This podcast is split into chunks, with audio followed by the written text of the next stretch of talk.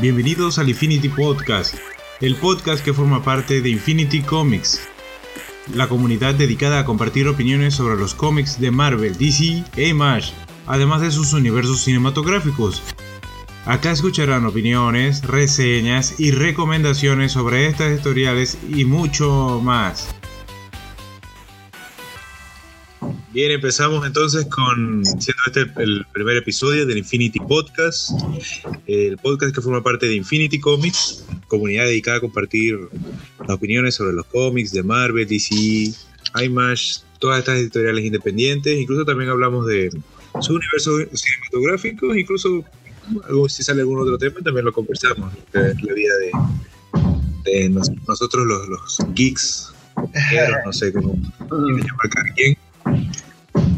Y bueno, entonces empezamos, nos presentamos, no sé quién, quién pasa adelante. Bueno, pues si le parece bien, vamos por orden según sale aquí en la pantallita. El, segundo soy yo, soy Nomi Sunrider, Miguel Ángel González, de España. llevo toda la vida en el mundo del cómic. Me gustaba, me gustaba, me gustaba. Y cuando me faltaron aquí porque no había dinero y porque llegó Omni y nos hizo la gran jugada, pues me decidí a ponerme a maquetar. Llegaron los ovnis, sí. Llegaron los ovnis. Y, los ovnis. Y fue lo que, lo que me... fue el paso, fue el empujón que me faltaba para ponerme a maquetar. Y bueno, pues hasta aquí. Bueno, yo, yo soy Julio, Julio Saavedra, más conocido como en el corps como Jagger y mm, mal comúnmente conocido o autonombrado por, eh, por la mayoría como el tirano. El benevolente. El benevolente tirano. Este, bueno, yo mi, historia con los cómics, la verdad, no, no es, es, ¿cómo podría decirlo? No es muy larga, la verdad, porque comenzó en 2015, hace unos años nomás. Ah, eh, sí, lo que pasa es de que eh, justo yo estaba terminando la universidad y por razones este, X, eh, no sé, quería buscar un nuevo hobby. Y, y en ese entonces yo nunca había, alucina, que nunca había leído un cómic. Entonces, este, yo en la biblioteca de la, del Instituto de Inglés, donde practicaba inglés en ese entonces, este, habían algunos. Entonces, cuando hacía hora, ¿no? Esperaba, lo que sea, y este, me ponía a leer, por ejemplo, eh, Asedio, eh, Dark Avengers, así, ¿no? Entonces, este, decidí meterme, meterme full y comencé a leer, a leer, a leer, a leer y, y descargaba, me yo me acuerdo que descargaba de Taringa, no sé si había de Taringa. Sí, sí. Este, Todavía ya no pone links ni nada. No, ya no, ya. Este, pero por ejemplo, el, estaban tan atrasados que literalmente estaban años atrasados o meses atrasados. Entonces eh, fue más o menos por ahí que conocí a Dallas, no, conocí a Dallas Page Comics. Y, y, a partir de esas páginas de Facebook, empecé, conocí a Dallas, conocí a IG Comics, y de ahí eh, justo se estrena la serie de Daredevil, la de Netflix. Y, y, en ese momento me, me afané con el personaje. Me encantó Daredevil y dije, quiero leer sus cómics, pero no estaban en inglés. Digo, no estaban en español. Entonces, eh, recuerdo que fui a Dalax y, y le reclamé. les dije, por favor, ¿se pueden traducirlos? Y me acuerdo que no sé quién, si el Axero o quién habrá sido, pero me respondió que nosotros tenemos vida y si quieres hacerlo, hazlo tú, hazlo tú mismo. Oye, buen punto, ¿no? ¿Por qué no lo traduzco yo? Y así me uní al, al, grupo como traductor y el resto ya es otra historia. Sí, usualmente los maquetas y los traductores son gente que quería un cómic, no estaba y dijo, bueno, va a tocar, voy a tocar hacerlo yo, porque si pongo a pedir, y, lo otro que también te dicen, bueno, pero todo esto lo haces gratis, puedes hacerlo. Y una forma de, aprender y aprender a usar Photoshop, aprender a usar programas y también manejar el, el, el gente que estudia que estudia idiomas, a veces uno dice, ah, va a estudiar idiomas, ¿en qué termina el de cómics? Claro. Licenciado en traducción de cómics. Y a ver, Axel, no sé. Ah, oh, bueno. Axel por presentar. Sí. Sí, sí, falto yo por presentarme. Este, mi nombre es Axel Alonso, yo soy de México. Este, bueno, pues yo también he leído cómics desde muy chico. Yo, yo, este, así que desde niño leía cómics, pero cuando ya le entré como en serio fue, fue como en el 2008 más o menos, cuando yo empecé como ya a leer cómics como más, más, con más regularidad. Este, como anécdota, digamos que lo que marcó mi inicio a los cómics fue este que en la prepa me compré un, Amazing Spider-Man y cuando me pongo a leer como la, la hoja editorial, este, pues veo así, ¿no? Escrito por Dan Slot, este, dibujado por no sé quién, y de repente quién sabe cómo veo, y así abajo dice Axel Alonso, ¿no? Y ya, no mames, es mi nombre. entonces, este, entonces ya vi que el señor era editor. Este, te motivó, te motivó ver tu nombre. El Exacto. Infame Axel Alonso. El infame Axel Alonso. Entonces dije, dije, ah, mira, hay otro Axel Alonso en el cómic, creo que puede haber otro, ¿no? Y ya, pues digo, yo, yo más que nada me dedico como a, a redes sociales, pero también a, me está gustando mucho hacer podcast. Este, tengo otro podcast de, de, de cómics con otros amigos. Este, pues estoy muy contento de estar acá con, con, con Infinity Comics. Este, yo aún no traduzco ni, ni, ni maqueto ni corrijo, pero espero que pronto pa pueda pasar las rigurosas pruebas de, del Infinity Corps. Anímate, ¿eh, Axel? ¿Vale? Sí, sí. Anímate. Anímate. Sí. Yo, yo, por ejemplo, disculpa que te interrumpa, si yo soy el que se encarga de las pruebas de maquetas, pero nuestro encargado de traductores y correctores, eh, Leto, sí, él es bien, bien exigente, bien, bien riguroso. No, no me consta, ¿eh? Pero me, me, me, me, tranquiliza porque sé que hay como, hay calidad, ¿no? O sea, hay más calidad que muchas editoriales, o sea, por ejemplo, aquí que, que los que editan Marvel en México, sin duda son mejores. Sí, claro, y por lo menos, por lo menos hay un, hay un español, podemos decir, neutro. No me pasa como, en estos días vi un TikTok de, de Naruto, de Ibrea, lo sé que acá llega a Ibrea, pero Ibrea Argentina. Y traducen, había un globo de texto con Naruto diciendo que él era un pibe quilombero. sí, yo en realidad, sí. sí, entonces yo un pibe quilombero, no sé, tiene muchas traducciones, tiene muchas lecturas eso, entonces... Sí, pero es, es bien menos, porque Ibrea usualmente hace eso, ¿no? Y nadie le dice nada. Hostia, pero esto, esto que estás comentando da para un programa entero, ¿eh? Sí, sí, sí. Las traducciones en diferentes puntos del mundo. ¡Ostras!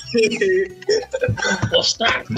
Diferentes corps. Uy, Uy ya, ahí nomás. No, no, yo te digo, ahí hay mucha tela, ahí hay mucha tela. Sí, sí, hay mucha, hay mucha, mucha, mucha.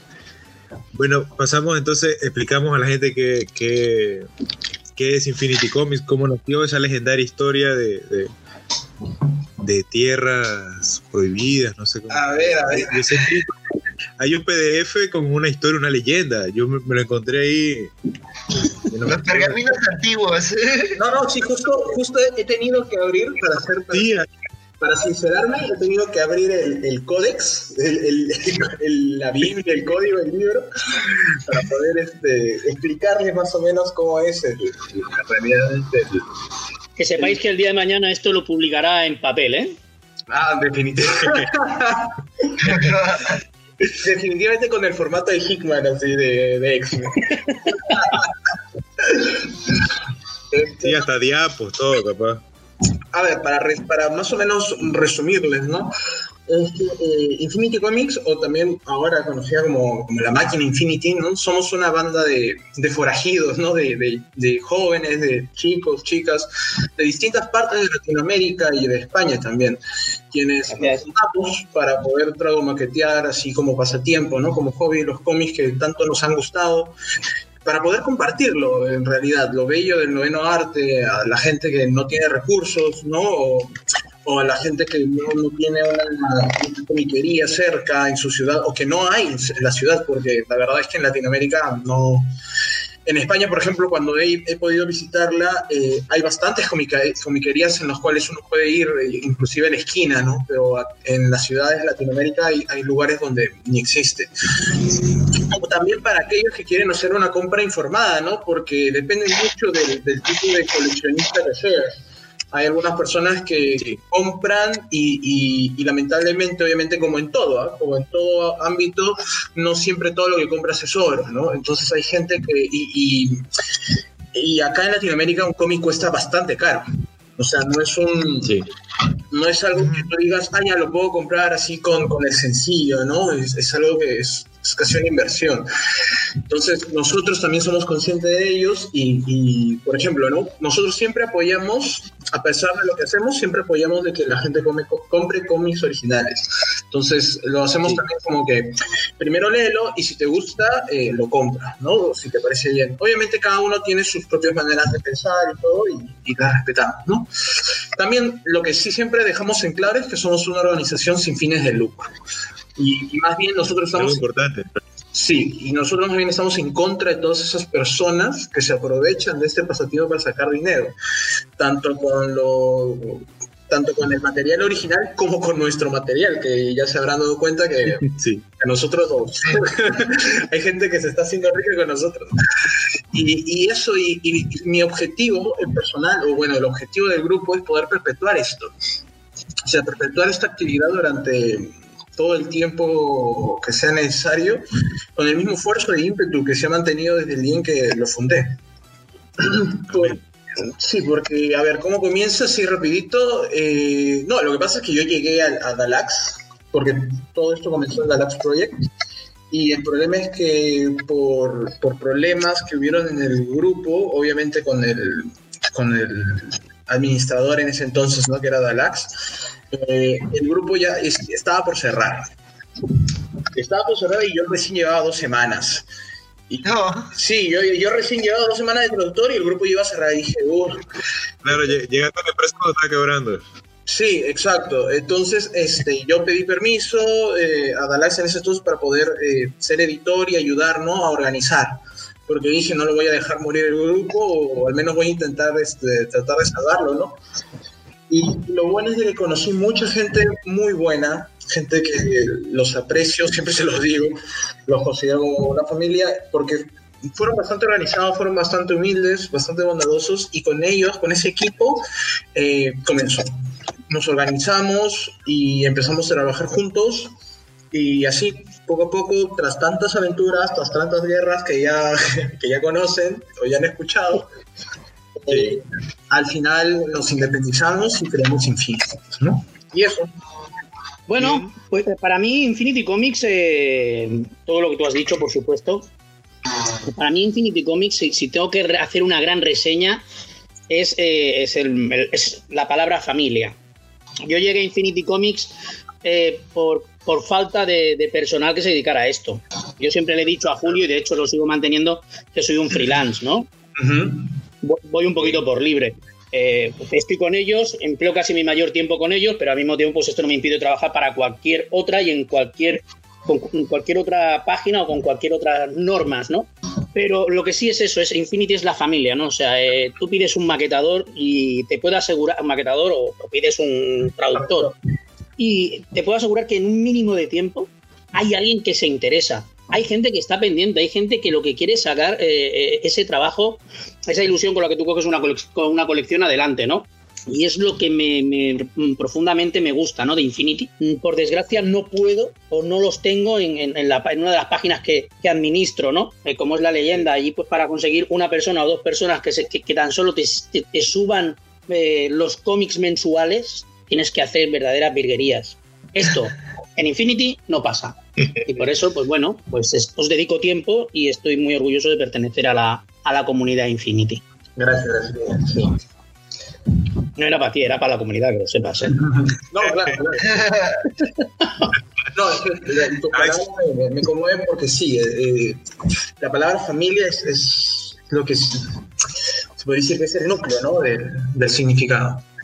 Y, se nota, o sea, yo por ejemplo, este, eh, me siento muy a gusto en el grupo y en la comunidad porque digo, aunque no colaboro como con traducciones o, en la participación de los cómics, creo que, creo que se siente un ambiente muy distinto, ¿no? Y creo que es una comunidad que, que sí empezó como para organizar eh, este, esta labor de traducción y de maquetación, pero creo que también como que ha aglutinado como a mucho nerd latinoamericano, como en una dinámica muy padre Y pues nada, o sea, creo que coincido, o sea, creo que sí es una gran familia de, de nerdos que hablan en español y discuten sobre el aguacate y la palta.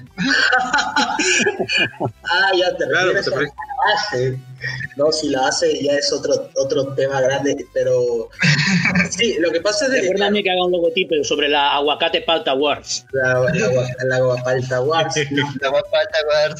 No, lo que pasa es de que justo Axel, Axel por ejemplo, claro, tú, tú, tú también eres parte de la comunidad Infinity, de la comunidad que está en la base, ¿no? Porque nosotros, Ajá. claro, somos, eh, está lo que es el Infinity, el Infinity Corps, que somos los traductores, maqueteadores, y, y luego está la base, ¿no? Donde está nuestra comunidad más, más cercana, ¿no? La, el resto de la familia que nos sigue, nuestros seguidores. Y, y claro, yo cuando llegué al- a, a la base vi que era un grupo de cómics nada más, ¿no? De- o sea, otro grupo Facebook más, más de, de gente que hablaba solamente y exclusivamente de cómics o bueno, de, la, de las películas. Entonces, mediante que vi y, y yo recién también, porque era para mí algo nuevo esto de las, de las comunidades de Facebook, de los grupos de Facebook, eh, poco a poco fui viendo de que realmente ah, hay muchos grupos que son así muy tóxicos. Sí, que no tiene mucho respeto y que sencillamente se van de boca, ¿no? Se van de lleno eh, eh, tras una pantalla y, muchas de esas comunidades no son muy este, amigables, ¿no? Entonces, por eso cuando también tomé el control ahí, empecé a, a cuidar más a la gente, ¿no? A preocuparme más, a, tratar de mantener eh, en raya para poder para poder haber creado lo que sea lo que existe ahora, pues, ¿no? Un lugar que no solamente se hable de cómics, sino de lo que sea, ¿no? De lo que la gente quiera. Un, un espacio, ¿no? Para, para divertirse, para ir a, a pasar el rato, ¿no? O, o ver, o leer, o reírse con cualquier cosa de vale. Bien, entonces. Sí, eso es Infinity. Eso es Infinity. Bueno, es una infinidad de cosas también. Nunca mejor dicho. Pasamos, sí, pasamos entonces al, al- al contenido del podcast. Vamos por eh, nuestro tema principal, la cuarentena y, los cómics, cómo, cómo nos afecta. Y lo primer, primer tema que puse acá, el Diamond Comics, se detiene. ¿Y qué significa eso? Para los que no saben, bueno, todos estamos to- eh, siendo, bueno, no partícipes, sino eh, viviendo lo que es la, esta actual pandemia mundial del coronavirus, el COVID-19, cosas, no sé cuántos nombres tiene esto ya, pero ha afectado a la industria eh, Diamond Comic Distributors, que es mm, el distribuidor más grande del mercado de cómics en Estados Unidos. Es el responsable de, de las editoriales de Marvel, DC, IMAX, Dark Horse, Dynamite, Boom Studio. Los tipos mueven todo, todo, es monopolio prácticamente, sí, solo es, por, por, por no decirlo monopolio. bueno, claro, hasta, hasta que no, no se detenga o se consiga una, una vacuna. Y pare, suspendieron su distribución. Y esto afecta a la industria del cómic precisamente porque, bueno, no hay, no hay cómics, no salen más, eso, no... Eh, sé que por lo menos Marvel tomó la iniciativa de que no iba a publicar digitalmente ninguno ni venderá en formato físico precisamente por, por la pandemia, pero DC sí apostó por el formato digital y quisiera saber, bueno, las opiniones de cada uno, qué, qué tan viable lo ve, eh, qué tal les parece esta, esta situación. Son dos posturas distintas, sabemos que Marvel y DC siempre, no, no usualmente buscan más decisiones al mismo tiempo. A veces vemos que sorteamos, a veces Marvel decide algo, DC otra cosa, después DC toma la decisión que tomó Marvel y Marvel cambia la de él, no sé. Son pocas veces en la historia en las que ambos toman la misma decisión. Bueno, Pero si te a parece, este eh, te, te hago un pequeño inciso en, en lo, lo que has dicho. Al decir de que Marvel ha sido la que tomó la iniciativa, sí que es verdad que de las dos grandes es la primera, ¿no? Pero según he podido leer por ahí, fueron Image, Titan y Aftershock las primeras en decir que cerraban. Confirmo. Sí, porque justo, busca- buscaban apoyar a las tiendas de cómics, ajá. ¿eh? Como te has dado Sí, cuenta, me lo he preparado, ¿eh? El programa. No, lo que pasa es que, sí, justo como dice Nomi, eh, la- mm, las primeras que informaron, ¿no? El- la, la pausa, se podría decir, de producción fue, fueron las compañías indies. Más bien, Marvel y DC, nosotros estamos a la expectativa, ¿no? De que qué dirían o qué última A ver decisión. lo que pasaba. Claro, porque claro, se entiende de las, de las editoriales independientes ya que ellas no venden tanto como las dos Claro, editoriales grandes. Las primeras de reaccionar, las independientes, porque, bueno, viven Sí, prácticamente del papel. Exactamente. sí. Más bien, Que, que además, o sea, que además del papel, tiene una relación muy cercana con las tiendas de cómics estadounidenses, porque de hecho Image sí dijo así como de, vamos a parar nuestra, nuestra salida de cómics en apoyo a las tiendas de cómics, porque es importante mantener estos negocios que ya de por sí le estaban pasando mal a flote, porque esto lo va a matar lo poco que queda de tiendas de cómics. sí, Claro, es que has tocado, un, has tocado un tema interesante. Yo he estado leyendo un artículo de Steve Geppi, que es el, el- el CEO de, eh, de Diamond, Sí. ¿vale? En el cual te, te expone que, claro, no solamente eh, es que ellos o, o las grandes decidan eh, parar, el, eh, parar las máquinas. O sea, aquí estamos hablando de que realmente el problema viene desde la base que son los minoristas, las tiendas de cómics, los supermercados, que allí se, se vende muchísimo cómic en supermercado. ¿Por qué? Pues principalmente porque el- el- la cantidad de clientes que pasan por sus puertas han bajado de forma estrepitosa. Estamos hablando de que eh, eh, Diamond está aceptando que haya devoluciones en masa, Ah, ¿vale? Eh, Esto ya te digo sale de un bueno de un currículum, no sale de un artículo ¿eh? de, de Diamond. Entonces, eh, bueno, claro, mm, si tú puedes distribuir todo lo que quieras, pero si no vendes, lo único que vas a tener van a ser devoluciones. Entonces, no nos pongamos en, en el hecho de que eh, ellos estamos siendo los buenos o de que las grandes han parado. O sea, el frenazo viene de la base, el frenazo viene de, de la, del, del minorista de cómic en Estados Unidos. Sí, ¿no? Si el Claro, gobierno te obliga a cerrar la tienda, pues no hay clientes y pues qué caso tienen que sacar clientes, ¿no? Al contrario, endeudas más a los pobres dueños porque tienen que devolver cantidades insanas de, de cómics. no sé. Exactamente. Encima, eh, el problema es de que en Estados Unidos la cosa ha empeorado. Entonces, eh, yo también me imagino, ¿no? La, gente desaparecerá de las tiendas y entonces, ¿para qué van a seguir este, eh, produciendo, ¿no? Eh, evitando las grapas, ¿no? Su- supongo. Sin, sin haber nadie que las compre. Más bien es un gasto, un gasto extra. Bueno, claro, y también teniendo en cuenta de que la mensajería no, no puede acaparar todo el volumen que podría llegar a, a resultar en el caso de- de- del pedido online, el pedido online físico. Por otro lado, también decir de que eh, Diamond y Allianz, eh, digamos, eh, comparten la- el mismo centro logístico. No sé exactamente si son la misma empresa, me parece que creo que sí. Allianz se dedica al, al- al vi- al videojuego, al juego de mesa, al Blu-ray, a la música, ¿vale? Todo lo que no es cómic. Estos están en la misma situación. Sí que es verdad que aquí no han parado el carro. Eh, Aquí Claro. se, se Ah, sigue, se sigue mandando, Pa- Panini, se. Panini y SC prefieren que, que, que todos, que todos este, estén ardiendo a que ellos puedan parar, ¿ah? Bueno, este se ha parado, ¿eh? Ah, ¿sí? Este se ha parado. La, Claro. que sigue, la que sigue Panini, he visto hace un rato que había editado. Eh, hostias, no sé, te lo diré cuando me acuerde. Panini está, está editando tomos, está haciendo cosas Panini. Sí, Pani- Pero Panini, este las noticias que yo tengo es que han parado. sí, Panini, Panini es este contenido ya para otro podcast, ya. con todo lo que tiene, con todo lo Sí, bueno, es que prácticamente Claro. todo lo que se dice da para, para un podcast. Sí, sí, sí. Sí, lo que, lo que pasa con Diamond es que, bueno, es el más grande distribuidor y no solo que distribuye a las dos grandes, distribuye prácticamente a todo el mundo. Sí, sí. Reaccionan, reaccionan las independientes porque dice, epa, ya va, eh, para, párate un momento porque yo vivo de, de esto. Entonces, claro, ellos, ellos se resguardan porque, bueno, el, de que está total en la calle, hay que salir, hay que el distanciamiento social, todo- toda esta cosa. Y por lo Pero menos, si volvemos un poquito, si volvemos un poquito al, al- al título, digamos, de este pequeño apartado, eh, Diamond Comics se detiene, ¿qué significa esto? Eh, o sea, yo creo que al final indiscutiblemente va a haber mucho minorista que va a tener que cerrar porque las deudas se acumulan. Sí. Indiscutiblemente va a haber alguna compañía de estas pequeñitas de cómics que también va a tener que cerrar, pues porque no podrá aguantar la presión de, de las deudas. Pero esto nos puede llevar a una nueva crisis del cómic como la del 90.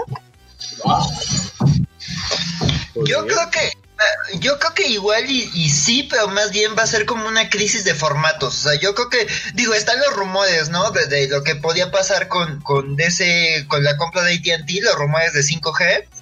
Pero pues yo creo que más yo creo que más bien, o sea, digo, puede ser como un evento de, aniquilación o, traer como una reestructuración corporativa en muchas empresas de cómics, pero pues también, o sea, yo escuchaba que era como de, bueno, puede ser como la oportunidad para que, digamos, los tomos tomen como el dominio de la grapa, ¿no? Que era como que algo que mucho se ha cuestionado el de comprar grapas mensuales que las lees en 10 minutos, a un tomo que pues esperas un poquito más, pero pues ya es una lectura como más conjunta, que, que no sé, que haya más, haya una forma más sistematizada de, en el cómic digital, que haya una plataforma que lo unifique, que a ver cómo se, se pueden sumir, sumar las pequeñas tiendas a, a pues a como a, la, a la tendencia. Pues no sé, adelantándonos un poquito al punto, al tercer punto que tenemos eh, del día, ¿no? si la cuarentena se expande, la grapa es muy accesible. Para todo el mundo.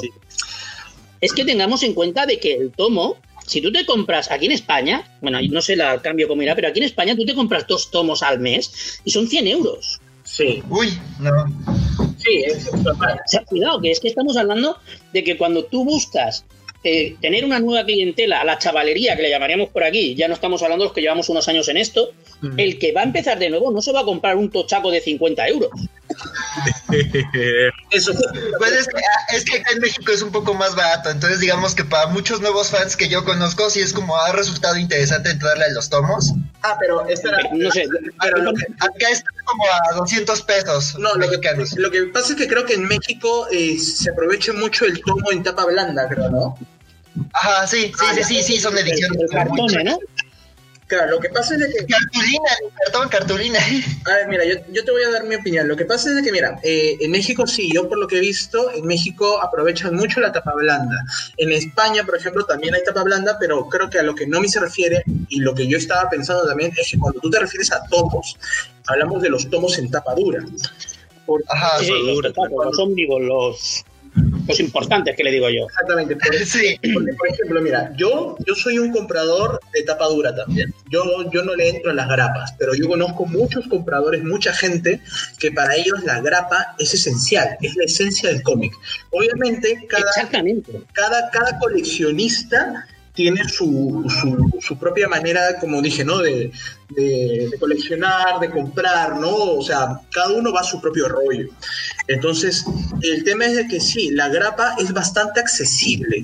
Eh, eh, pensándolo económicamente hablando, ¿no? o, de manera de, de, mercadeo, ¿no? Como técnica de mercadeo, es preferible que tú, por ejemplo, saques cada semana grapas de diferentes series a que tengas que esperar, ponte, dos meses o más incluso o más incluso, y decir... Más porque te interesa amortizar la grapa. Exactamente, este, y, sacar de un tomo, y, mucha gente no tendrá el dinero en ese momento para comprar el tomo, entonces ya se perdió clientela, ya se perdieron compras, y encima, eh, por sacar un producto así, ¿no?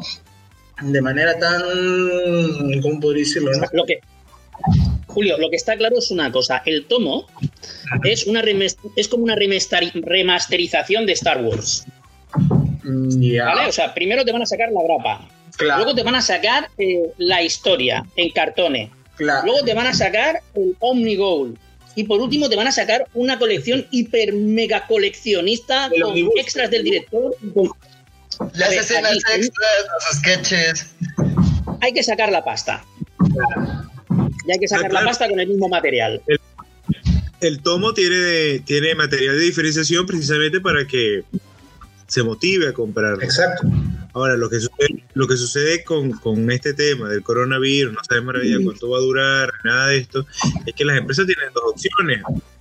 Paran del todo o por lo menos en este mundo moderno, que todo cada vez todo es más digital, que apuesten por el cómic digital. Ahora, ¿qué tan retable es el cómic digital? Que ha avanzado.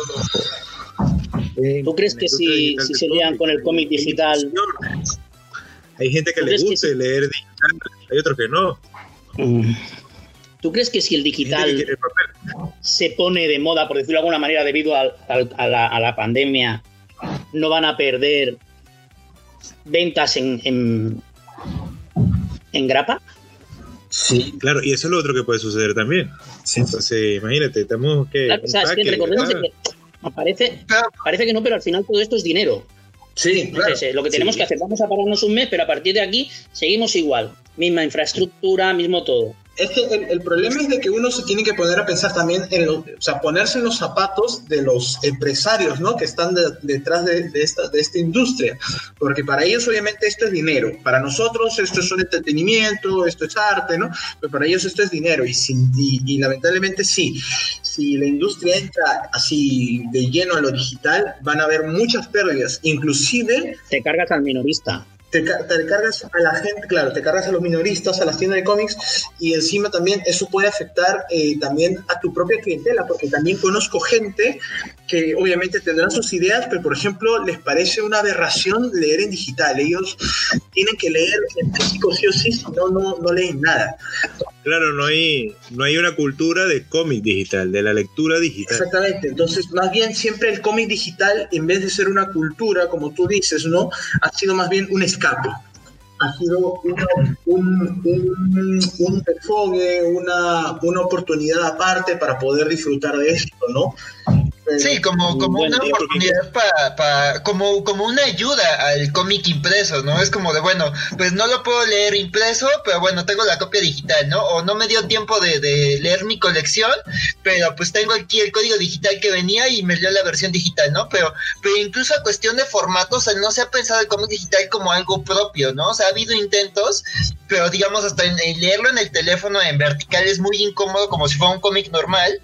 Yo me acuerdo cuando Brian K. Vaughan sacó sus cómics digitales con este Marcos Martín y dije, no, vamos a hacerlos horizontales porque no se está pensando en cómo se lee más cómodo digital porque no es lo mismo leer en digital que leer en papel. Y es eso, o sea, ni siquiera como que es como de vamos a tener, vamos a poner el, PDF, lo vamos a pasar a otro formato y ya que lo lean como puedan, ¿no? Entonces yo creo que se tiene que pensar más amplio, ¿no? Como todas sus posibilidades. Sí, el terreno del cómic digital es muy Perdona. Mm, eh, ya, ¿Todavía? ¿Experimental todavía? Sí. No. Sí, No sé, experimental. dos- por lo menos. dos cosas que son lo que, lo que nos frena todavía un poquito. Una es una parte generacional, ¿vale? Esta es la, por hacerte una comparación, es al- el que tiene el disco de vinilo a la música digital. En la vida va a tirar esos vinilos y siempre va a decir que el vinilo suena mejor. Esa es una. Y la segunda es que no tenemos un... Todavía no nos hemos acostumbrado a, a leer el cómic en digital. Estamos hablando de que no hace falta leerlo en un móvil, de que existen lectores de, de ebooks, de, que existe- de que existen tablets, Sí. de que existen una serie de, de- de- de aparatos, ¿eh? de, de, de device, que, que sí que te dejan, te permiten leer de forma más o menos parecida a la de un, a la de un cómic de papel. Pero no estamos acostumbrados. Yo creo que nos hace falta todavía una generación. A ver si llegamos también con esto. Claro, capaz es muy, pro- eh, es muy pronto y la pandemia está acelerando muchas cosas. Sí, la verdad es que... ¿Se, la- se te están acelerando muchas cosas? No, no entiendo eso, perdona. No, no, eh, en el sentido de que de la transformación digital de las empresas. Ah, bueno, Ah, no, más y digamos, infraestructura. Y también algo que pasó con la música, como también siguiendo como en el ejemplo del vinil, o sea, pues fue la llegada de plataformas como importantes, ¿no? Que tenían como todo, ¿no? Digo, el primer caso fue Napster, que pues ahí hubo pleitos legales, pero digo, Spotify, Tidal, este, todas estas plataformas que hay de música que tiene en general a casi todos los, los artistas, ¿no? Y en cambio acá también, digo, ex- existe Comixology, pero en general las, las plataformas están como por, por editoriales, ¿no? Marvel tiene lo suyo y ahorita a ver cómo les va, que están ofreciendo cómics gratuitos en Marvel Unlimited. DC Universe pues tiene como todas sus series y cómics juntos. O sea, pues, falta como que algo que, o sea, a ver si como solo y aprovecha y, y dice, a ver, nosotros vamos a ser el Spotify de los cómics digitales, o sea, si quieres irte a Marvel, pues adelante, pero aquí lo tenemos como casi todo, ¿no? Pero pues habrá que ver, creo Claro, que pero- tiene promociones y como muchas cosas ahorita por lo de la cuarentena, pero pues habría que ver como cómo todas las plataformas digitales de cómics ahorita capitalizan esta situación, ¿no? Es que el problema es de que Comixology tiene, creo, el monopolio, si mal no recuerdo, en este tipo, o sea, en su mismo ámbito, ¿no? Y el problema Sí. es que, o sea, ya entrando más o menos en el tercer punto, porque de todas maneras yo creo que la cuarentena se va a expandir, no solamente en Latinoamérica, sino también en, en España y en Estados Unidos, que es de donde proviene ¿no? Eh, nuestro material. Este, más que lanzar los cómics en tomos eh, y lanzar los cómics en digital, eh, no sé qué es lo que va a pasar con la industria, porque yo no creo que el próximo mes vuelvan a salir nuevos cómics, porque no creo que vayan a abrir las comicarías y, vayan a salir nuevas grapas. Entonces, si entran a lo digital y ponte Comixology, este, monopoliza y aprovecha este momento, no sé qué va a pasar eh, para los compradores, cómo le va a afectar a las industrias y sobre todo también a nosotros, ¿no? Porque, Sí. Porque no sé si es que ahora, Bueno. hasta ahorita la guerra, eh, no nos tocaba, o sea, no pasábamos algo como lo que pasó con OVNI y con SC, pero no sé cómo, cómo afectaría, porque ese es el problema. El- el- el- la pandemia del coronavirus está afectando a todos los ámbitos y a todas las personas en todos los medios posibles. ¿no? Yo ahora te puedo decir, por ejemplo, aquí en España, que por situación geográfica vamos como una semanita, 10 días por delante vuestro, por situación en cuanto a coronavirus, ¿eh? Claro, claro. Sí. Eh, Aquí se habla de que ya este lunes empiezan a abrir comercios no esenciales. No todos.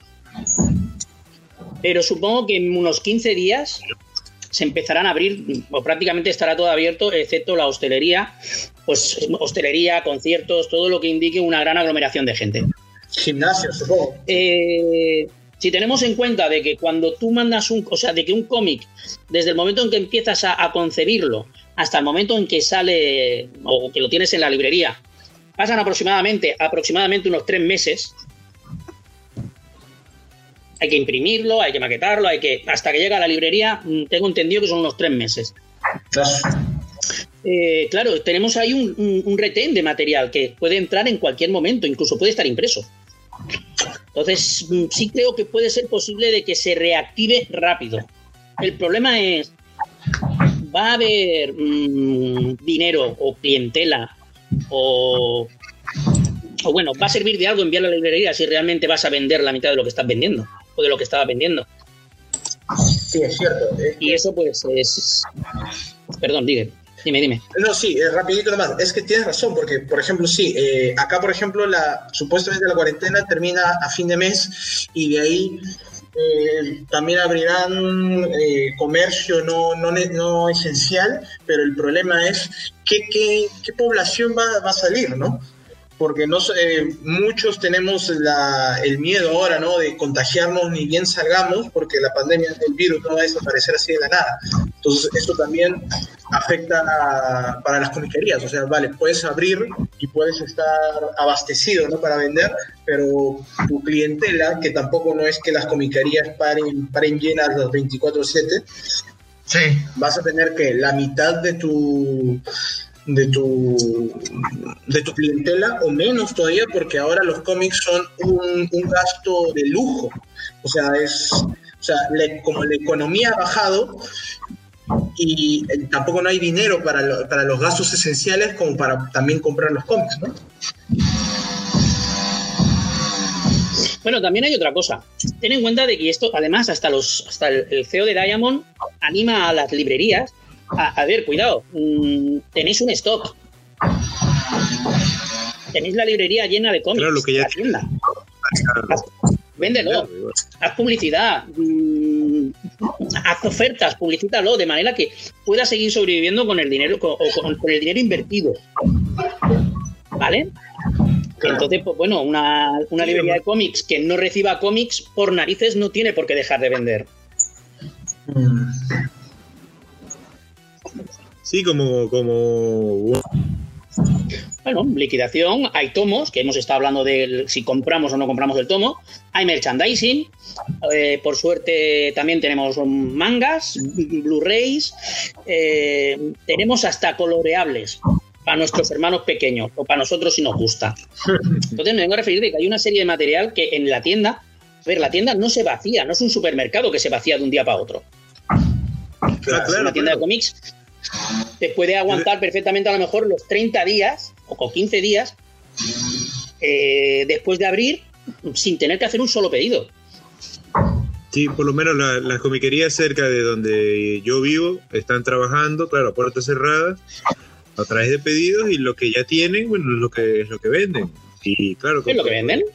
eh, eh, con promociones, pues vienes y, y si me pides tantos, tantos, tomos, Sí, también, acá también. toma en cuenta la cuarentena, como un descuento de cuarentena. Sí, claro, igualito acá, igualito acá. Sobre todo acá en Latino, en España no he visto, pero acá en Latinoamérica sí hay veces en que las tiendas dicen ya chicos, este 20% de descuento, 50% de descuento, este cómics a, a 15 soles, 10 soles, que vendría a ser, no sé, un euro. No, dos euros, dos euros, tres euros. Yo, yo aproveché eh, y compré varios de, de One Piece, que sé que son muchos, y de aquí que los termine, bueno, hay que aprovechar a comprar ofertas. Bueno, tienes tiempo, ¿eh? El Sí, tengo tiempo. Son Ah, no, hasta la fecha tengo tres. Eh, de a poquito. el meme, el meme Entonces la te digo que ¿no? Es- lo mismo no tienes tanto tiempo. la cuarentena no va a durar tanto tiempo y la cuarentena dos puntos es One Piece. Claro. Pero- claro, Me gustaría, y- eh, están hablando de la cuarentena, decir que Sí. te hablo, es aquí en España, pero por supuesto es online. Eh, la editorial Astiberri Mm. tiene en promoción eh, muchos cómics. Tiene muy buenas ofertas de cómics. No es hacer promoción de la, de la editorial, ¿eh? es porque realmente merece la pena. Luego tienes el Torres, que a través de su de, de un, un Dropbox ha subido muchos cómics gratuitos. Ah, mira que bien. Ah, Man, ya. Y ya por último, por lo menos en lo que es mi intervención sobre el tema este por ahora, el día del cómic se ha anulado. sí. Ah, sí. Va a ser el mes del cómic.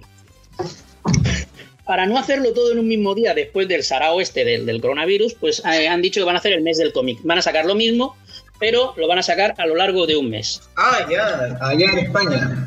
Bueno, Claro. entre Claro. eso, no, en, esto no usa, ¿eh? Ah, ya. Ah, no, no, no me había enterado, como también. no. No, yo tampoco sabía. Qué, qué, qué bueno, ¿eh? Qué bueno que va a ser el mes de, del cómic gratis. Sí, bueno, a ver, van a ser los mismos, pero a lo largo de un mes. O sea, tampoco han hecho nada especial. Claro. Pero bueno, que Sí, otra no, cosa, pues pero- mira.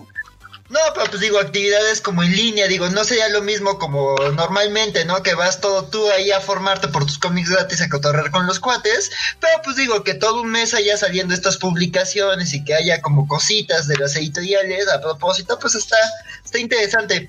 Claro, la, Sí, sí. la Claro, yo- cosa es motivar en estos momentos en que la gente está con está temerosa, ¿no? Y con la incertidumbre, creo que lo, lo más necesario ahorita, ¿no? Que pueden hacer las empresas, ¿no? En este caso, es este motivar a la gente, ¿no? Animar, para que no la gente no se dé por decir. Sí. Claro, este- es que es también un tiempo de oportunidad. Tú puedes, eh, creo como, porque es lo que me deja pensando a mí, que bueno, la industria digital del cómic podría aprovecharse, reinventarse o, o explorarse mucho más ahora, porque anteriormente, bueno, el cómic, los cómics que salen directamente de digital, no podemos decir que son todos buenísimos, porque en general no, No. son. Y siempre ha sido experimental. De repente no es lo mismo, claro, no es lo mismo leer en- desde tu teléfono un cómic o una tablet, eh, y me disculpa que- que recupere ese tema, pero puede aparecer un nuevo formato, no sé, este, por los por cuadros, puedo leer por cuadros, puedo leer por, qué sé yo, tiene que haber alguien que sea creativo, qué sé yo. El formato, el formato aquel que, que tenía Marvel, no es que de DC es que no lo he leído, no sé si tenía el mismo, ¿eh? Pero el formato Ah, aquel el- que tenía el- Marvel. ¿Eh? Sí. Tú ibas pasando y Infinity, realmente sí. la misma página con movimiento. No sé, era un formato muy, muy dinámico. No sé por qué no, no han seguido por ahí, o, a lo mejor es que yo no lo sigo y por lo tanto no sé si han seguido, ¿no? No, ya no han seguido. Y es cuando vemos con las empresas cómo, qué tanta importancia le dieron al digital y cómo se arraigaron al papel sabiendo que, bueno, el mundo evoluciona, hay cosas que cambian. Y... A ver, lo que está claro es que el digital es el futuro. Eso no hay, sí, vuelta de hoja. No, ya no hay. Ahí saldrá un, saldrá un formato, saldrá un aparato que, que, que, nos dará lo que nosotros queremos, ¿no? Y, y pasaremos el papel. El papel como cuando analizas un cómic y dices cómo, cómo va fluyendo el dibujo por cuadro, la, dinámica. Exactamente. Tú dices, tú dices, mira cómo este dibujante aprovecha el papel y, te crea esta, esta, esta, serie de sensaciones, de este movimiento y lo aprecias y, en cambio en el digital, claro, se puede apreciar de una manera diferente. Eh, sí, bueno, digamos eso, que la técnica es diferente. Y es una técnica diferente, bueno, habrá talento que se puede aprovechar directamente desde ahí. La cuestión es que se mire hacia allá y, y no, no, se reique en tanto papel o, hacer algo en conjunto. Pueden ser, no sé, eh, que saquen, los copias por domo y las grapas pasen al digital o, con idea. Hay muchas cosas. Puede ser, puede ser, no te digo que no, ¿eh? Ya te digo, lo que, lo que tengo muy claro es que el, cómic en sí, eh, eh, a modo coleccionista, es lo que tú dices, el tomo. A modo mensual, mm, más tarde o más temprano se va a dejar de tirar de papel. Entonces, bueno, hay ciertas tecnologías como las pantallas estas expandibles de los móviles, los grafenos y etc., que, nos pueden proporcionar una pantalla a la medida para, este tipo de, situación, ¿no? Sí. Eh, pues para leer un cómic, ampliar la pantalla. Entonces, pues yo creo que por ahí puede venir y que bueno, y que mm, indiscutiblemente, pues igual que todas las compañías tecnológicas se unan en, ello, pues todas las compañías de cómic creen un estándar, cosa que no creo que ocurra, pero bueno. Sí, bueno, nosotros tampoco somos hombres de negocios y empresarios y capaz hablamos... sí, bueno, claro, hablamos con una simpleza o, con ideas que de repente pueden ser millonarias, pero no tenemos presupuesto y tampoco no, bueno, son, son, realmente estas cosas existen. Lo único que pasa es que hay que tener que aplicarlas. Y valen dinero. Ah, claro. Y valen mucho dinero. claro. Eh. Eh, tengo por aquí, mientras que estaba haciendo los deberes, me han salido las novedades que llegan justamente después de, del parón por el coronavirus. y he elegido tres. He elegido una, una independiente, he elegido un DC y he elegido un Marvel. ¿Qué os parece? ¿Comentamos o comento? Sí, sí, sí. Claro, para, para eh, lo que recomiendas para leer, ¿no? Bueno, sí, lo que va a salir después de esto. Después para leer hay otra cosita. Ah, muy bien, va. Después, de, después del parón, tenemos una colección de Jeff Lemire. Se va a titular Barbarian Red Planet y es un spin-off de Black Hammer. Ah, otro, otro spin-off. Muy bueno esto, ¿eh? Con dibujos de Walter y Lemire. Ah, ya. Bueno, pero es, tremendo. Le Madre ha sido, un autor que, en los últimos años ha hecho bastantes cosas de calidad. Muy, muy, bueno. Pues sí. es, El, el, cómic sería una especie de detective marciano. ¿eh? Se desarrollaría durante eh, la época de los 80, la época del SIDA de los 80, y el personaje se mueve en la comunidad LGTBI. Es una cosa un poco rara, pero de entrada a mí me, me, interesa muchísimo, me gusta mucho. Sí, igual Le, Le, es, uno de los que toca mucho el tema de, la introspección, la soledad, el personaje que bueno, que... Es que no encaja. Ajá, sí. Luego Marvel, pues nos va a sacar Empire, está claro. Ahí van Empire, Empire, van a sacar los de Marvel con Edwin Slot y bueno, los Avengers, Avengers 4 fantásticos. Y por fin, DC va a sacar el Batman Three Jokers. no, que... no te creo, es una mentira, es como nuevos mutantes, es como nuevos mutantes, es como nuevos mutantes, nunca va a llegar. Buena, no, pero... Está sacado una buena fuente, ¿eh? Pero ojo, saca, me imagino que va a sacar el número uno, el número dos para sale el año que viene. Bueno, tampoco pidamos esperas al horno, ¿sabes? Van a sacar el primer Joker, los otros dos lo dirá. No lo habían pospuesto porque dijeron que en junio salía, luego ahora dicen de que por la pandemia se, se va a retrasar, ¿verdad? Sí, un poquito más, pero que bueno, realmente el, el proyecto ya está en marcha. Hasta ahora el proyecto se había hablado mucho de él, pero no estaba en marcha. Sí, o sea, ya está bueno, dibujado, maquetado, digamos, ya está, ¿no? Lo que pasa con los tres Jokers la- es que eh, Jason Por la Fawkes pandemia hay más tiempo para dibujar. Sí, Jason Fawkes paraba dibujando y mostrándonos cada viñeta que hasta también se había hecho un meme, ¿no? El que este, leyó tres, tres Jokers a partir de todas las viñetas que subía Jason Fawkes. Este, pero yo creo que yo creo que el tomo 1 al menos ya está listo ya para, para terminar los detalles, ¿no? Supongo. Y. Que a lo mejor no lo tenemos en junio, pues lo podemos tener perfectamente en julio o agosto. Pero bueno, la, Sí. la historia es que ya está ahí. Sí, yo creo que la historia ya está y, y, y Fausto Y si tenemos- está matando dibujando porque es que el tío, el tío dibuja, uff, uf, para mí. Claro, Bueno, pero si claro. tenemos en cuenta lo que te he dicho de los tres meses, ten en cuenta de que si el uno ya está ahí, el dos tiene que estar casi hecho. Sí, también. Y sí, por eso, esperamos. y es por eso que ha mandado, porque el, el cómic va a ser mensual. Entonces, claro, uno dice, si va a ser mensual, entonces esto ya debería estar listo. ya. Pues sí, prácticamente. Sí, sí, sí. Prácticamente. Bueno, yo por lo menos una historia, buena. No sé cómo, cómo pasará ahora con DC y su historia interna editorial, ya que lo de Didio y los 5G, no sé qué tanto se va a atrasar eso ahora. ¿Qué- ¿En qué quedará esto? No sé, les cayó el coronavirus, curios- curiosamente, después de, después de eso. Se fue Didio y, y, y vino la pandemia. Capaz hay una conexión ahí. Y bueno, este, no sé, Axel, a ver, ¿tú quieres recomendar algo? ¿O Jersen? A ver qué recomiendan. Pero esto no son recomendaciones, ¿eh? Esto es lo que, lo que va a salir después, ¿no? Cuando ya Esto es lo, lo próxima- lo que va a salir próximamente, lo que próximamente ser- podremos ver en Infinity. El Ah, After Day. más bien yo soy el maqueta de, de Three Jokers. ¿Así? Sí, sí, Mira, que veas. Ya te, ya te puedes poner las pilas. Definitivamente. Ahora, si queréis, podemos pasar a las a las recomendaciones. Claro, claro, claro. Sí, me late. Sí, sí, sí, normal. ¿Perdón? Sí, Sí, de yo acuerdo.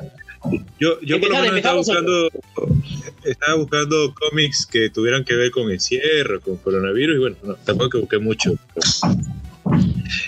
Yo creo que la cuarentena es una buena oportunidad para, para leer estas historias que son conclusivas, por lo menos nunca es, tarde para, para este, recomendar la visión de Kim, creo que no la leído todavía.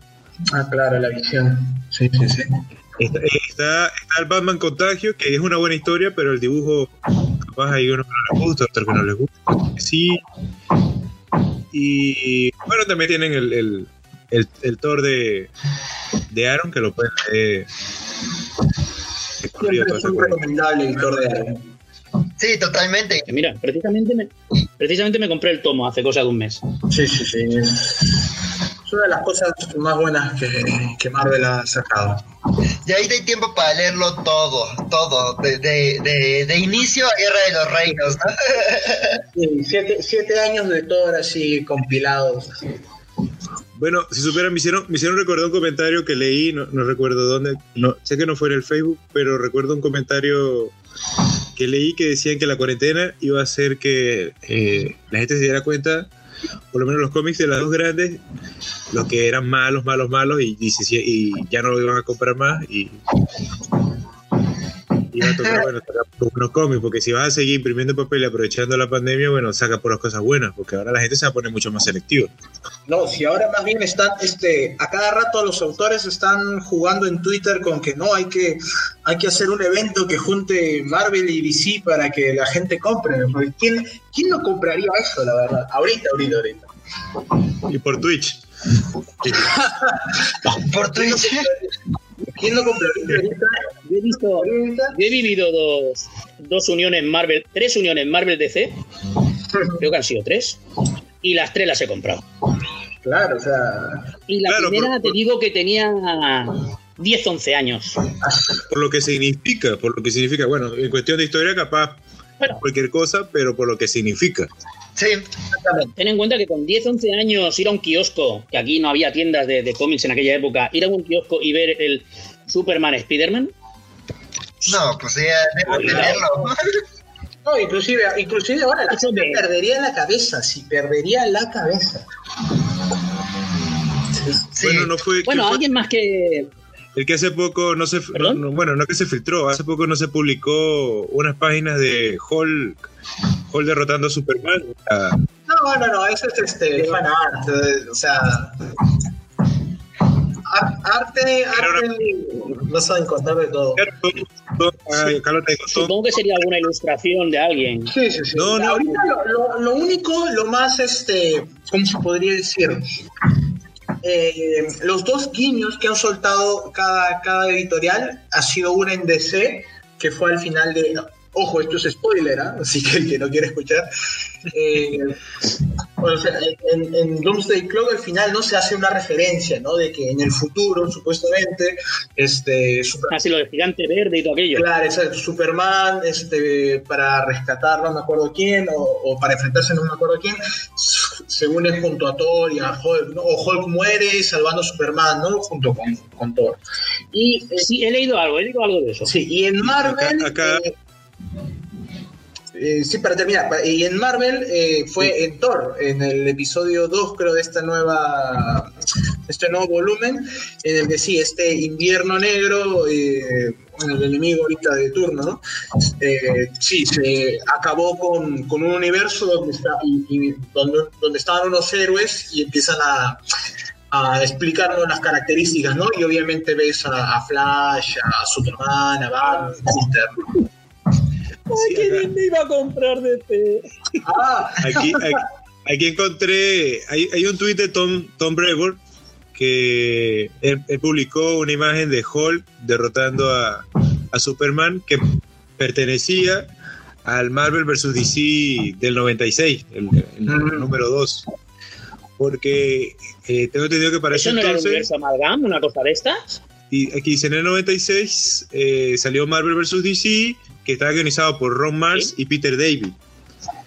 Era el desenlace de cinco, cinco enfrentamientos que lo decidían los fans mediante votación. ah, claro, la de, la de Wolverine. Página. Claro, había, eh, tendría que haber, claro, las páginas, los dibujos ya hechos de, por si ganaba uno, ganaba el otro. Acá gana, eh, oficialmente ganó Superman, dibujados y ganaba Hulk y él lo publicó en Twitter. ¿No? Sí, ahora esto- eso está muy de moda, como también la que soltaron de Sí, pero si, si vivía Jason Todd, ¿no? eso no fue el universo Amalgam, aquello que te metían dos héroes y te los juntaban. No, Y se decidió por, por, por era en versus, Ah, no, ¿no? no, no. esto era en versus, sí. Esto No, era- no, es otra cosa, sí, perdóname. Sí, sí, sí. Yo, el- la, la anécdota que tengo de eso es que no me acuerdo si a Wolverine lo pusieron a pelear contra el Lobo. Y claro, obviamente ganó Wolverine y todo y, y- y la viñeta era que no sé, se pusieron a pelear creo de- detrás de un de esto de estos muebles que hay en los bares y, y luego salía La barra. de- detrás de la barra, perdón. Detrás de la barra y Wolverine salía ganando así de la nada, no se veía la pelea, como que Si de cada gota que cae de, de lobo sale un lobo nuevo, ¿cómo va a ganar ese hombre? No puede. Exacto, exacto. Ya, macho, mira que yo soy de, de Marvel, pero es que esas cosas no cuelan. No, claro, obviamente. Es que, bueno, son los fans, ¿no? Al final de cuentas, técnica de mercado. Sí, ahí Bueno, alguien más que tenga. Recomend- ¿Alguien más tiene alguna. A ver, algún. bueno, Bueno, Immortal ¿Eh? Hulk. ¿Perdona? Sí, yo, Hulk, eh, Ah, justo iba a hablar, yo justo iba a ver, para dar mis, mis pocas así, este sí, yo recomendaría de Marvel que lean Immortal Hulk, porque así como fue Thor en su, en su momento, creo que Al Ewing con, con, con Hulk está haciendo un trabajo increíble, que, que cada capítulo que sale, yo siempre espero y digo, no, a ver si en este capítulo te cae la calidad, y es que la calidad no cae. O sea, se mantiene o, o- o se eleva porque, no sé, no, no he visto algo así desde hace mucho tiempo, la verdad. Eh, el único cómic que yo sí recomendaría a ojos cerrados y, eh, en este momento, ¿no? Al menos de superhéroes. Eh, Sí, después, es buenísimo. buenísimo. Sí, después en, en DC, bueno, esto ya no es, esto ya no es actual, eh, bueno, del año pasado, yo recomendaría el Mr. Miracle de Tom King. La verdad. Ese lo tengo pendiente, lo tengo pendiente. Igual me spoileé por todo, por todo el, el- el foro con el Darkseid Is, que ni idea que, que será. ¿Qué, qué, qué es? ¿Qué es Darkseid? No sé qué es Darkseid. No te preocupes que justo eh, en la versión de, de Infinity hay un, hay un Mr. Miracle cero. Lo que pasa es de que Tom King sacó, no me acuerdo dónde, como que una previa donde se explicaban varias cosas, varios puntos de Mr. Miracle para, la, para los nuevos lectores, para la gente que no conociera. Entonces yo cogí eso, yo cogí esas páginas, las tradumaqueteé y las transformé como una especie de, de cómic cero. Y, y esas páginas están también en el tomo de, de SC, en el tomo integral ¿no? deluxe de, de Mr. Miracle. Así que sí, sí, si no entiendes quién rayos es ese personaje o qué es lo de Darkseid, ya se explica más o menos en, en, este número extra, ¿no? Pero sí, es un tomo, es una historia que yo recomiendo muchísimo, la verdad. Eh, de ahí, de cómics independientes, es que, hay, tantas cosas, varias cosas, pero siempre, nunca, nunca voy a dejar de recomendar este East of. De Jonathan Hickman. Sí, sí, sí, yo morí, morí- por, Eres un enamorado, ¿eh? por esa serie. Fan de, de por esa serie yo me volví maqueta y, y sí, yo la, la recomiendo así a capa y espada a morir. Sí, declarado fanboy. Eh, y obviamente para terminar con mis recomendaciones, obviamente sería la saga de X-Men eh, de Hickman actual. Suscribo. Uh, Sí, que ca- ca- cada vez es un poquito más turbio, pero sabemos que hay algo que, que va a pasar pronto. Sí, sí, sí. No, es que esto. eh, eh, eh, ahorita la, la saga pareciera que, no sé, es, una, es un horno que está a punto de estallar, pero que aún no pasa nada, ¿no? Eh, Igual sí, sabemos que pronto para Hitman son tres años. Sí, eso sí. sí. Tranquilamente. Tranquilamente. Sí, sí, sí. Este, y nada, pues comenzando con The House of X, Power of X, y, y de ahí las series que tú quieras, ¿no? De estas actuales que, que sacamos, ¿no? Que sacan. Y eso, al menos ahí hay bastante para leer. Bien, Axel ya recomendó o no? No, no, falta, No, no, no, no, no he recomendado. Eh, bueno, yo, yo de, de Marvel, así que me sumo al fanboyismo de, de, de Julio. Este, yo más bien les recomendaría que aprovechen para leer la saga de las incursiones, Ah, porque yo creo que Porque yo, por ejemplo, o sea, yo, yo cuando hablaba de los tomos y las grapas, a mí ya me cuesta como esperarme un mes para leerme, o sea, yo prefiero esperarme como un ratote y leerme todo de corrido. Entonces ahí te creo que es un, o sea, por ejemplo, a mí me costó trabajo el inicio de la etapa de, de, de Avengers de Hickman, y por eso también estoy defendiéndolo mucho en X-Men, porque justo sé que tarda en arrancar, pero ya cuando lees de corridito lo disfrutas mucho y ya las cosas tienen sentido. Entonces yo creo que es un buen momento para leer toda la saga de las incursiones. Este, también, bueno, si, si les gusta también la ciencia loca, pues que se lean Shield de Marvel, también de, de buen Hickman, y ya así que pues pasando como que a otros temas, eh, yo eh, en cuanto a manga, eh, quisiera recomendarles y también algún día platicar de eso, de My Hero Academia, este, ¿cómo se llama? Que ahí este vi apenas un meme de al respecto de la base y me dio mucha risa que también ya estemos platicando de My Hero Academia. Este, ¿cómo se llama? Y, y también, bueno, eh, también quiero recomendarles este Black Sad de, de 10 canales. Eh, yo ahí tengo un tomo que sacó, que se salió, sacó el año, salió el año pasado en México por Panini Comics Ah, México. Black Sad. El tomo que. Ah, Black Sad, sí. Sí, sí, sí, les quedó muy bonito. O sea, pues justo tomaron el, el, el, el integral de España, pero, pero así que con muy buen papel, con una buena edición. Entonces, si pueden hacerse de, de- del- del de España o del de México, creo que es una gran lectura. Son cinco historias muy interesantes. El dibujo está hecho con acuarela, entonces es como, como si les gustó Zootopia o Beastars, también entrenle a, a Black Sad. Y ya por, ya por último, como en cómic digital, yo les recomiendo que, que, eh, que en Instagram eh, sigan a la- al artista de australiano de cómics este, independiente Simon Hasselman. Porque eh, este cuate tiene eh, unos cómics llamados eh, Me- Me- Meg, Mog y, y, y Búho, que son como de unos roomies que viven aventuras bien irreverentes, pero ahorita justo este está subiendo en su Instagram como páginas diarias, pero de la aventura de estos personajes super irreverentes, pero durante el coronavirus, está muy chistoso porque como que con cada cosa que está pasando diario él está contando algo nuevo, pero la historia está avanzando de maneras muy salvajes, muy locas. El cómic es para adultos, pero está muy, o sea, se le van a pasar un rato muy cagado riéndose porque porque sí se meten como en ocurrencias muy locas, pero todo en torno a personas encerradas en una casa con, con coronavirus. Ah, eso está muy bueno. Para la cuarentena está perfecto. Sí, sí, sí. Bueno, ¿me, toca, ya. ¿me toca a mí ahora entonces? Sí, sí, claro, por favor. Sí. Bueno, yo voy un poquito de, de ciencia ficción dura, de dura, ciencia ficción, que es lo que a mí me mola, ¿eh? Empezaremos por Universal War One o Guerra Universal 1. Es un cómic francés, Mm.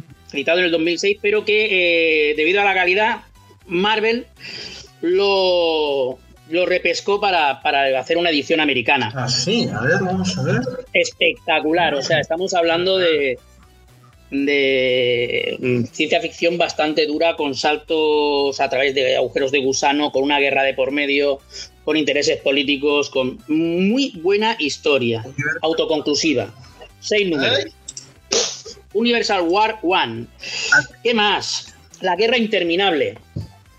De Joe Hadelman y Marvano. Marvano es un, bueno, es un señor que lo dibujó, no tiene más que ver, pero Joe Hadelman es uno de los grandes de la ciencia ficción escrita. ¿eh? Estamos hablando de Rumbo a Marte, Libre, El engaño Hemingway y, por supuesto, La guerra interminable. Buenísimo. No hay que perdérselo. También autoconclusivo, ciento y pico páginas. Una tarde-noche de lectura de lo más agradable. Y por último, pues es un cómic que todavía no se ha traducido. Lo estamos traduciendo GB y yo en estos momentos, pero que lo podemos leer en inglés o esperar una semana que ya estará. Es Sentient. Ah, Sentient. sí, sí me dijo Jimmy que De Jeff Lemire y Gravier Walta. Otra vez Walta. otra vez le mando. Muy bueno. otra vez Lemire y otra vez Walta, sí, los dos. Sí, sí. Eh, muy bueno, muy bueno, muy bueno. Eh, no quiero adelantar nada, pero si queréis leerlo en inglés lo vais a disfrutar tanto más que en español. Si lo queréis en español, pues la semana que viene lo tendréis con vosotros. Sí, sí, sí. Yo justo más bien siempre me llamó la atención esa, esa serie, pero yo también esperaba, porque JGB me había dicho de que lo iba, lo iba a hacer en algún momento, junto contigo. Estamos en número 3 de 6, o sea, en una semanita, máximo 10 días, yo creo que está, ¿eh? Y así, genial. Porque a mí también, a mí algo que me gusta, por ejemplo, es que eh, esos cómics autoconclusivos, como tú mencionas, ¿no? Que sean cortitos, que se puedan leer, porque te animan, ¿no? Porque, por ejemplo, si de la nada te recomiendan, eh, no sé, un, todo, un, todo un tomo, una serie, un volumen de, de 120 capítulos, 100 capítulos, 80 capítulos, como que eh, tira para atrás, ¿no? En cambio, por ejemplo, si te dicen, oye, mira, esta es una buena serie de 5 capítulos, 6 capítulos, ¿no? Ponte 120 páginas, 100 páginas, Claro, ¿se entiende? claro, tú dices, ah, vale, me lo, me lo tiro en, uno- en una hora, en unas horas y a ver, ¿no? ¿Qué tal? 160, si no me equivoco. Claro, claro, pero está en ese rango, pues, ¿no? Ponte, divídelo entre las... Sí, sí, son 6 capítulos de 30 páginas, Claro. aprox. Ujú, claro. Bueno, todos los, los tres, eh, las tres cosas que os he mm, recomendado están en ese ratio, ¿eh? están en unas 120, 160 aproximadamente no, y- y son autoconclusivas. Disculpa, justo estoy, eh, por ejemplo, encontré el Universal War One, eh, pero el, el ¿Sí? Guerra Interminable en inglés, ¿sabes cómo se llama? Porque justo trato de encontrarlo en Get Comics. Sí, te lo, te lo digo en un momento, ¿eh? Ya, ya, ya. A ver, para echarles un ojo. Y así, pues sí. Eh, Porque sí, está- en, esto, en estos momentos, en estos tiempos, yo también leyendo, actualmente que estoy leyendo, pues nada, terminando de... de- ya te pasaré un enlace luego si quieres. eh, bueno, lo- o lo- si no está en el en, en la página, mando un, un enlace para que lo colguéis. Ah, ya, ya, ya, perfecto, sí, sería mejor. Sí, sí, te mando después un enlace. no hay problema. Eh, porque realmente es una historia espectacular. O sea, son tres volúmenes y, y es que de, de uno a otro, mm, tal vez el segundo, por ser el, el- el- el- no es la presentación, no es el final, no es el nudo, es el más Da igual, es que tienes una. Tienes un cambio de guion cada 10 páginas, pasa algo. Es una, es una gran historia y ya te digo, hecha además por uno de los grandes de la ciencia ficción como es Joe Haderman. Claro. Bien. Y hasta ahí están mis recomendaciones. Perfecto. Muy buenas, ¿eh? Claro, eso es lo que tiene ser el viejuno del grupo. Mucha buena cultura de, de, de cómic tiene, tiene nuestro amigo Nomi aquí.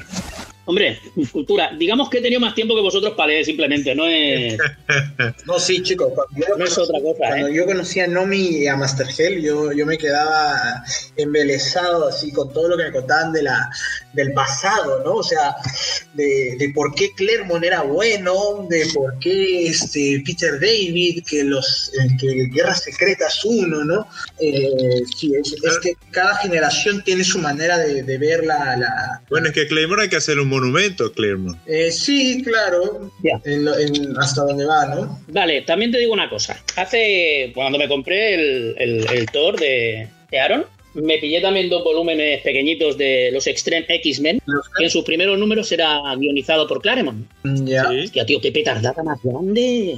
Pero por... Y mira que lo dibuja Salvador La Roca, que soy un enamorado de La Roca. Pero qué mal, Claremont. Sí, la verdad es que Clermont ah, ahorita Clermont ya no es nadie, ¿ah? Yo, yo, No, te estoy hablando de que No, ya unos años, pero joder, macho, es que infumable, ¿eh? sí, eh, la verdad es que Clermont, salvo por su etapa no legendaria, que ya conocemos todos, eh, la verdad es que después he tratado de seguirlo, pero es que, no sé, ya el, el- el señor ya parece que no puede. Inclusive ahora, cuando saca alguna, algún especial, algún one shot o algo, es que, que no es incomible, la verdad. Una lástima porque, eh, y eso ya es tema para otro podcast, la verdad, es que hay muchos actores, muchos actores, digo, muchos autores, muchos autores que, que han ido de bajada. Eh, Sí. y que obviamente para no andar mucho, sí, es, es, es todo otro tema Sí, para Claro, también está el tema de los personajes, con los que se manejan, los entornos, que los que más se sueltan mejor. Tenemos a Mark Waid. Mark Waid a veces te puede escribir una obra como te puede escribir cualquier cosa también. Uy, Marway, sí. Sí. Sí. Pero tú ten en cuenta de que cuando Claremont llegó a los X-Men, venía, por ejemplo, de haber estado guionizando Iron Fist, Puño de Hierro. Sí, creo que sí. Sí, Te digo eso, no te digo nada, ¿sabes? O sea, Iron Fist es un personaje que, bueno, en aquella época, pues por el tema de las artes marciales, tenía más tirón, Claro. pero hizo una labor excepcional. También te digo que estaba John Byrne en, en los lápices, ¿no? Ah, sí, sí, me- yo, le- yo he leído eso, eso de los cómics. Bueno, bueno, nada. Sí, sí. Y eran, eran unos cómics muy buenos. Lo que pasa es que, bueno, Claremont me parece que cuando dejó X-Men se fue a DC. ¿Ah, sí? Sí. Me parece que sí, pero es que no me acuerdo qué hizo en DC. Yo tampoco, la primera vez que... Me ubico acá rápido. DC hizo, ah, publicó los Sovereign Seven, los siete soberanos. También fue, ¿Quién es? usó a Claremont. No, ni idea, ¿eh? No, sí, alguna Ah, vez sobre- converso con amigos de sobre- sueltan nombres de personajes que yo ni por acá. Sí, ¿no? Sí, lo que pasa es que, bueno, estos personajes casi nadie conoce. El tipo fue, escribió, fue lo que le dieron. Dijeron que por eso se- después se fue. Estuvo Sí, ¿no? haciendo Wildcats y Cyberforce para Image. Ah, Alien vs Predator para Dark Horse. En DC hizo Los Siete Soberanos. Eh, utilizó también a Clark Kent por allí. Y Power Girl. Y Sí, hizo también lo- una novela gráfica de Star Trek. Claro, lo, lo usó en su historia de, de los siete soberanos, pero al final eso queda Sí, como... sí, solamente a nivel usarlo, ¿eh? no, no como héroe Queda principal. Qué. Y luego volvió a Marvel, donde hizo Los Cuatro Fantásticos, que fue una, una también estuvo bastante bien. Extreme X-Men, pero eso ya es 2000. ya te digo de que. ¿Eh? ¿Eso qué año es? Lo de Lo de Extreme, Extreme X-Men, eso es... en el 2000. Ah, me acuerdo de haber visto algo, pero no, nunca los leí. Volvió un Kanye X-Men dibujando Alan Davis. Pero bueno, no, o sea, no, no, no, no llegó a cuajar nunca más con los X-Men. Es que creo que, los X-Men son personajes que, que van teniendo etapas muy marcadas, creo. Es ju- justo más o menos lo que, ya para ir cerrando al menos mi- lo que justo quería decir, este, por ejemplo, Claremont se, se basaba bastante o, se enfocaba bastante, aparte de todas sus librerías ¿no? cósmicas y, y locasas, en más o menos en cómo mostrar a los X-Men ¿no? frente al mundo, ¿no? En crear esta, esta base de lo que significa ser, ¿no? Lo, sí, era, era, más desarrollar los personajes y que saliera la historia que saliera a partir de, de las decisiones de los personajes. Sí, y también como justo Nomi siempre me decía, ¿no? Es que Claremont dejaba pedazos de historias que luego se tomarían, ¿no? En, cada detalle de, del dibujo. Eh, luego, ¿no? Pasamos a otras, cuando, o sea, cuando empiezan a salir las nuevas Génesis, ¿no? Y hasta que tocamos el tema de Morrison, con, y desde ahí creo ese ha sido eh, algo que, que, dejó estancado los X-Men, ¿no? Porque Morrison nos mostró la faceta de la extinción, ¿no? Ya, pero, Julio, me gusta, ¿eh? Los, los X-Men de Morrison. Sí. Me gustan mucho. Yo creo que a todo el mundo que los haya leído les tienen que gustar. Pero no es una idea de... No, ex exactamente. Sí. Exactamente. Pero es Morrison, sí. claro. O sea, Por eso, eh, sí, sí, es, es, que todos los personajes son de olla de lo que hasta ahora sabíamos de ellos. Exacto, entonces, este, por eso, justo, justo, justo iba a decir eso. O sea, con Morrison vimos esa faceta, ¿no? Ese volumen, esa, esa, ¿cómo se podría decir? Toda esa trama eh, enfocada en la extinción, en el apocalipsis mutante, ¿no? Como una raza es extinguida y, y al parecer, pues, supongo en el 2000, cuando hubo todo este boom, ¿no? Gracias a las películas, eh, no sé qué habrán pensado los autores, pero decidieron quedarse en, esa, en, en ese estilo, en que cada volumen, cada historia de los X-Men siempre estuvieran enfrentando la extinción una y otra vez. Entonces, eh, ya cuando lo ha tocado Hickman, digo, perdón, perdón, cuando lo ha tocado Bendis, ya era como que, ya fue como que el, el colmo, ¿no? Lo que, lo que... Sí, ya estaba quemado. El vaso, lo que estaba quemado y ya la gente se cansó y es por eso que vino la decadencia de los X-Men.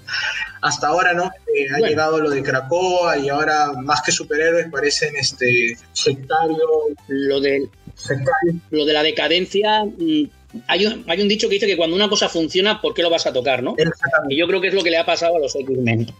Los X-Men, de, bueno, los X-Men, ¿no? los cuatro fantásticos han sido la familia, Spider-Man ha sido el, el, eterno adolescente, los Vengadores el equipo único, y los X-Men eran los marginados. Ajá. Y siempre, o sea, si una cosa funciona, ¿para qué lo vas a tocar? Pues siempre lo han dejado como los, como los marginados, y claro, si tienes que acabar tocándolas porque si no, no si no, no avanzas. Y el único que ha tenido narices para hacerlo, pues es ahora y Hickman.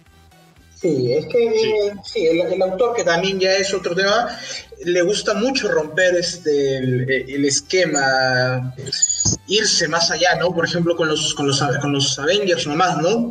Que normalmente sí, siempre era un grupo, se podría decir, no único, y, y, esta vez que quiso expandirse a más cosas, ¿no? A mucho más héroes y todo lo demás, ¿no? Y, y sin mencionar.